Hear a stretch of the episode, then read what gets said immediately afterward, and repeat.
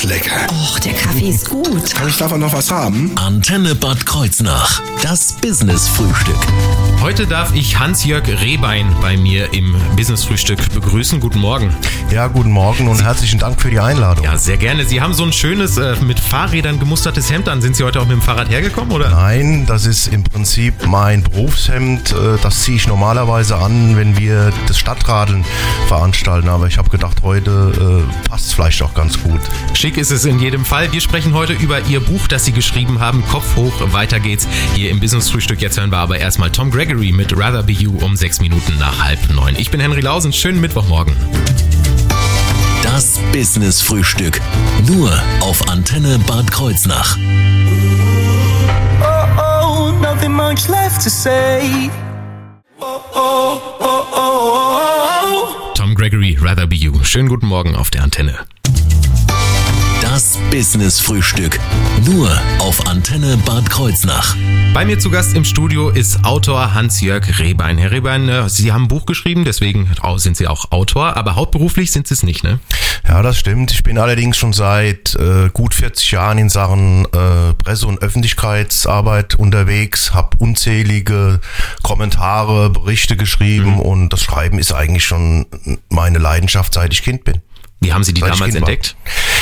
Ja, ähm, ich komme aus einer sportbegeisterten Familie, aber bin kein guter Fußballer. Und insofern habe ich mir früh gedacht, ähm, ich werde Sportreporter.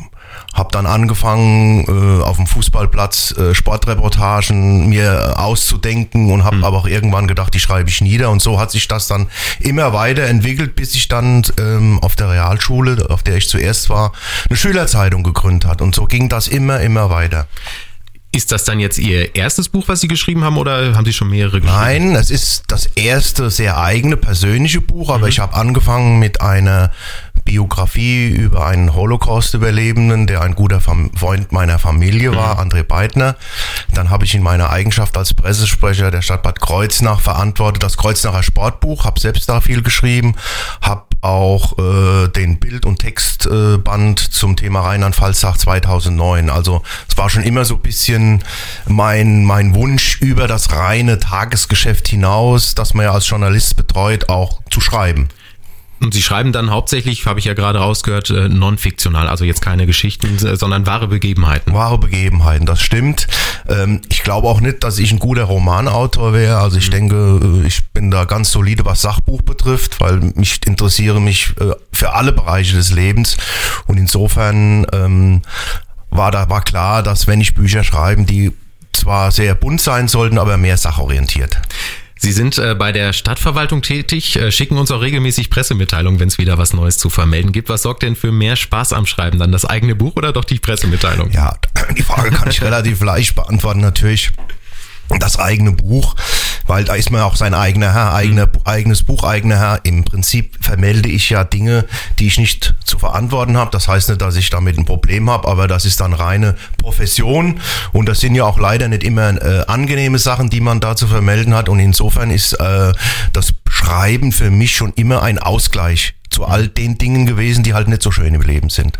Aber es gibt dann auch wahrscheinlich noch nach wie vor so einen Unterschied zwischen Schreiben und Schreiben quasi. Also Ja, es gibt einen großen Unterschied. Ich bin ja als Tageszeitungsredakteur immer noch auf Schnelligkeit getrimmt. Und ich habe also auch jetzt gerade bei diesem Buch festgestellt, ähm, lass dir Zeit. Es ist mir schwer gefallen. Ich wollte das Buch in einem Jahr schreiben. Ja, es sind zweieinhalb Jahre draus geworden und ich bin froh, dass ich diese Zeit genutzt habe, weil ich die Erfahrung gemacht habe, lass so ein Kapitel mal liegen, geh mal drei Wochen später wieder dran äh, und dann merkst du auch, dass es an Intensität gewinnt.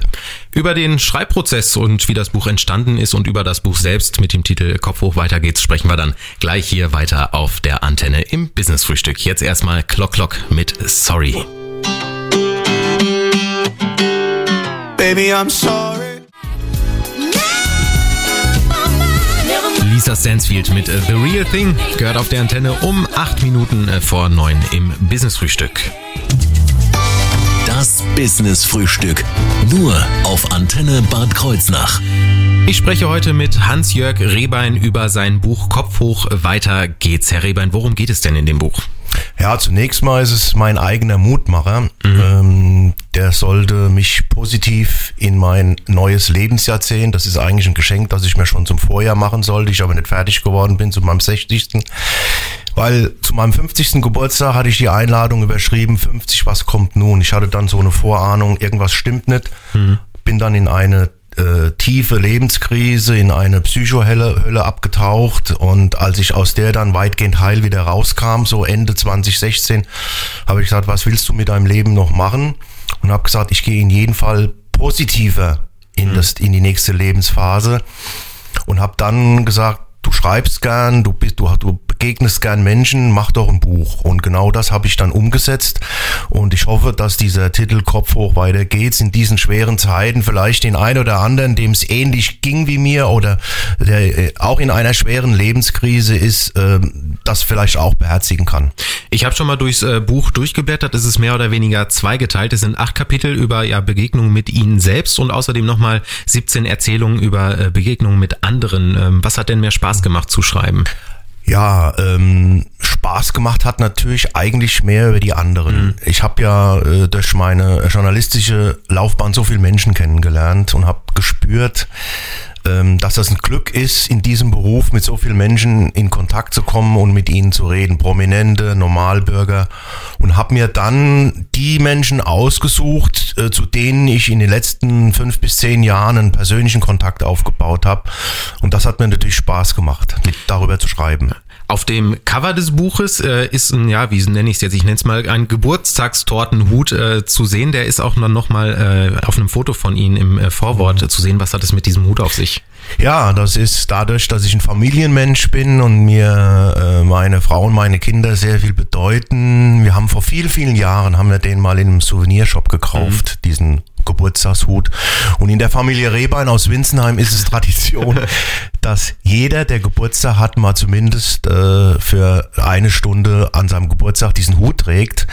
Äh, Kinder äh, unterschreiten das manchmal, aber sie machen es trotzdem mit. Und derjenige, der am längsten den Hut am Tag hat, ist, das bin ich, weil ich bei jedem Geburtstag glücklich darüber bin, dass es mir noch gut geht. Wunderbar. Und wir sprechen gleich nach den Nachrichten dann noch weiter über die Entstehung des Buches und über den Schreibprozess. Jetzt erstmal R-City und Adam Levine mit Locked Away um fünf Minuten vor neun. If I got locked away and we lost it all today, tell me honestly. Das ist lecker. Och, der Kaffee ist gut. Kann ich davon noch was haben? Antenne Bad Kreuznach. Das Business-Frühstück. Bei mir zu Gast im Business-Frühstück ist heute Autor Hans-Jörg äh, Rehbein. Herr Rehbein, ähm, wie oft mussten Sie sich im Schreibprozess selber sagen, Kopf hoch, weiter geht's? Ähm, einige Male. Ich war etwas zu optimistisch. Ich habe gedacht, typisch Tageszeitungsredakteur, ich habe das Buch in einem Jahr geschrieben. Aber das war gar nicht machbar und auch gut so, weil ich habe das Buch ja in meiner Freizeit geschrieben, also abends, an Wochenenden oder an freien Tagen.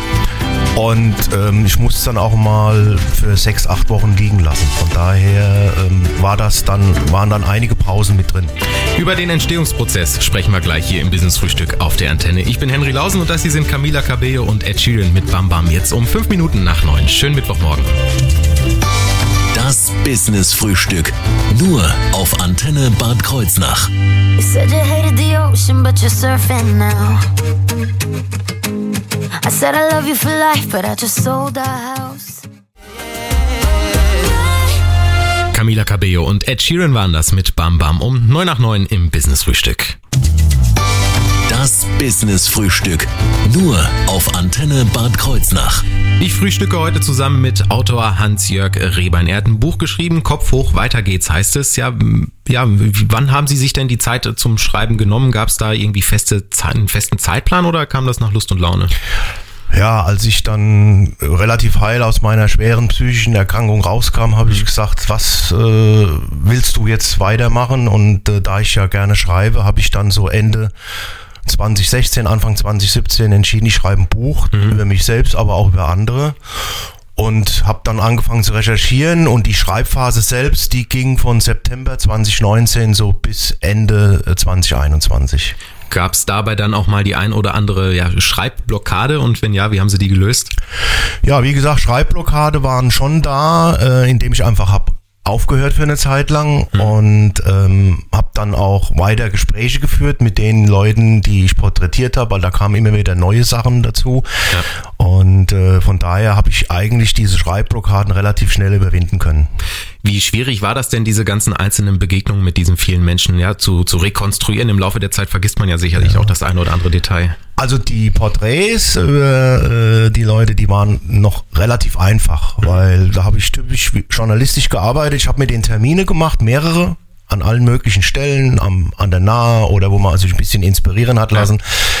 Schwieriger waren dann die, die eigenen Kapitel, ja. weil da habe ich dann in meine Tagebucheinträge äh, äh, geschaut oder die ganz herausragenden Ereignisse meines Lebens, gab es ja Gott sei Dank einige, die waren noch relativ präsent. Und äh, nach welchen Kriterien haben Sie jetzt ausgewählt, welche Begegnungs dann in, ins Buch schaffen? Ähm, ich habe im Prinzip die genommen, mit denen ich jetzt seit äh, fünf bis zehn Jahren ähm, relativ guten persönlichen Kontakt habe, wo ich der Meinung war, die haben auch was zu erzählen. Der rote Faden war ja oder ist ja bei allen die Heimat. Mhm. Weil je älter man wird, hat man dann immer einen stärker, also geht es jedenfalls mir, immer einen stärkeren Bezug noch zur Heimat. Und insofern ist das eine schöne bunte Mischung von jungen und älteren Menschen. Beschränkt sich die Heimat jetzt hier auf die Rhein-Nahe-Region oder ist das auch über die Region hinaus? Ja, die ist bei mir mir differenziert. Also ich bin nicht einer, der nur an der Heimat Kreuznach klammert. Mhm. Ähm, ich bin zum Beispiel ein Mensch, der sehr gern verreist. Italien ist mein Lieblingsland. Ich lerne auch Italienisch. Auch dort fühle ich mich heimisch. Also ich fühle mich eigentlich immer dort wohl und heimisch, wo nette Menschen sind. Und haben Sie sowas wie eine, wie eine Lieblingsbegegnung oder zumindest irgendwie eine Lieblingsanekdote aus dem Buch? Lieblingsbegegnung. Ich habe über die Arbeit an dem Buch äh, einen äh, Flüchtling aus Syrien kennengelernt, äh, Munhir al-Okla, der mich sehr beeindruckt hat. Der in Deutschland an der TH Bingen noch seinen Master gemacht. Und da ich ja auch ein entschiedener äh, Kämpfer gegen Rassismus bin, sage ich, die Leute, die sich erhaben fühlen, die sollen erstmal nach Damaskus gehen und dort in der Landessprache ihren Universitätsabschluss machen. Und auch die Art und Weise, wie er jetzt mit seiner Familie, hat drei kleine Kinder, sich äh, hier einbringt und wohlfühlt, das hat mich eigentlich mit am meisten beeindruckt. Und äh, wann erscheint das Buch jetzt offiziell? Also offiziell erscheint es am 8. April. Also Freitag. Am Freitag. Äh, morgen äh, habe ich Geburtstag und habe mhm. da in einer persönlichen Feier im Casa Una mit Freunden, mit der Familie und auch mit den Menschen, die ich in dem Buch porträtiert habe, wollen wir uns es gut gehen lassen und feiern. Über die Feier sprechen wir gleich noch hier weiter im Business Frühstück auf der Antenne. Jetzt hören wir erstmal Adele mit Chasing Pavements.